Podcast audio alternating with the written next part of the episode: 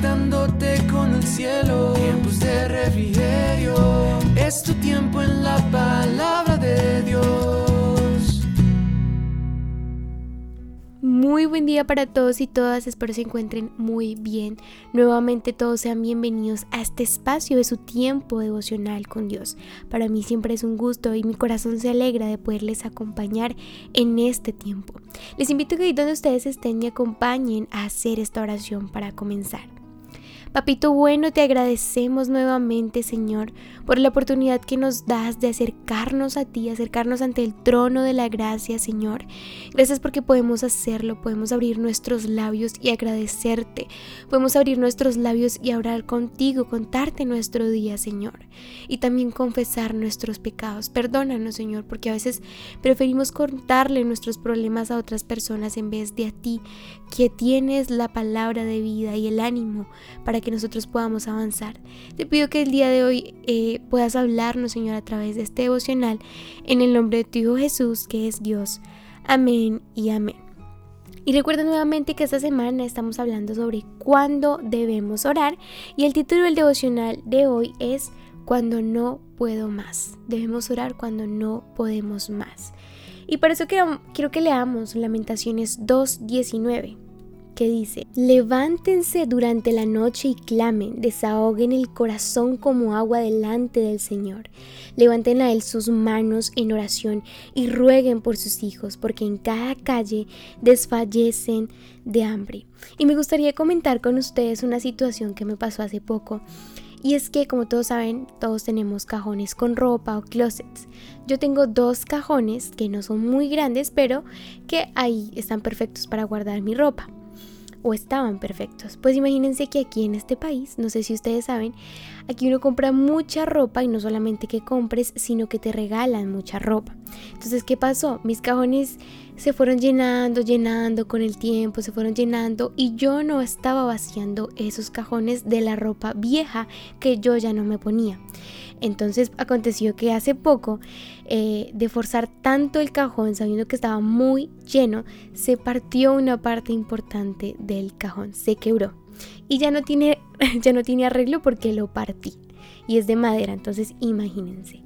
Y con eso Dios es tan bonito que Dios hasta me mostraba cómo está nuestra vida.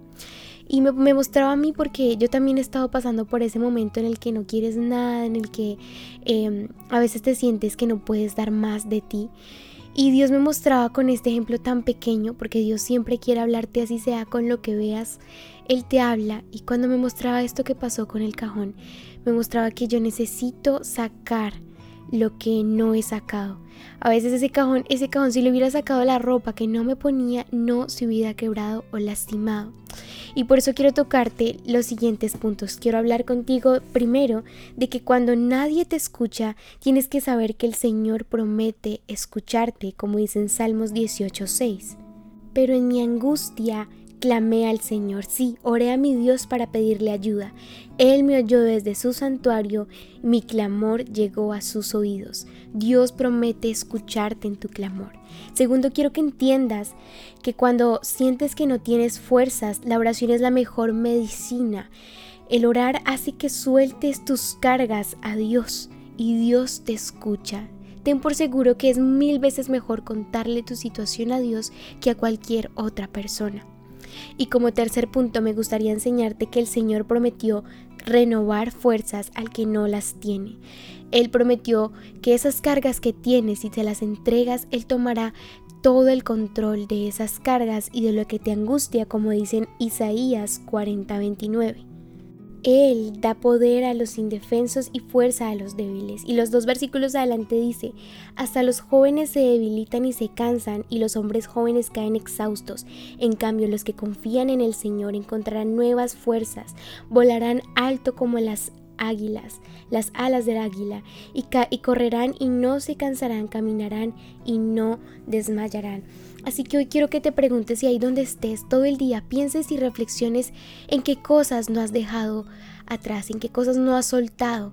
A veces es necesario llorar y llorar en la presencia de Dios trae descanso a tu alma. Contarle a Dios qué pasa en tu vida hace que sientas paz y descanso, alivio para tu corazón. Permíteme orar por ti. Padre, gracias Señor por la persona que me escucha, Señor. Yo te pido, Padre, que quites toda carga, toda angustia, todo dolor, Señor, toda enfermedad, llévate lejos, Señor. Porque, Señor, tú en la cruz del Calvario, Señor, pagaste el precio, Señor, de todos nuestros dolores y de todas nuestras tristezas, Señor. Te doy gracias porque con cosas tan pequeñas nos muestras y nos reflejas, Señor, incluso a nosotros mismos, Señor. Hoy yo dejo todas mis cargas delante de ti y las cargas de las personas que me escuchan, Señor. Solo tú, Padre, puedes traer paz a nuestra vida y a nuestro corazón.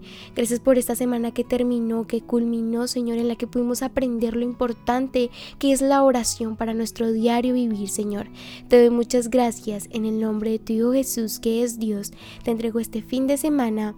Amén y amén. Recuerda nuevamente adorar, orar, arrepentirte, convertirte para que vengan de la presencia de Dios tiempos de refrigerio para tu vida. También te invito a seguirnos en nuestras redes sociales, Instagram, Facebook y YouTube como arroba tiempos de refrigerio Filadelfia.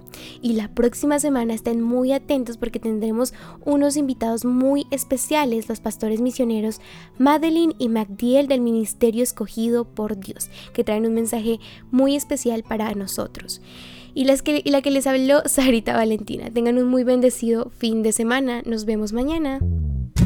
Conectándote con el cielo, tiempos de refrigerio. Es tu tiempo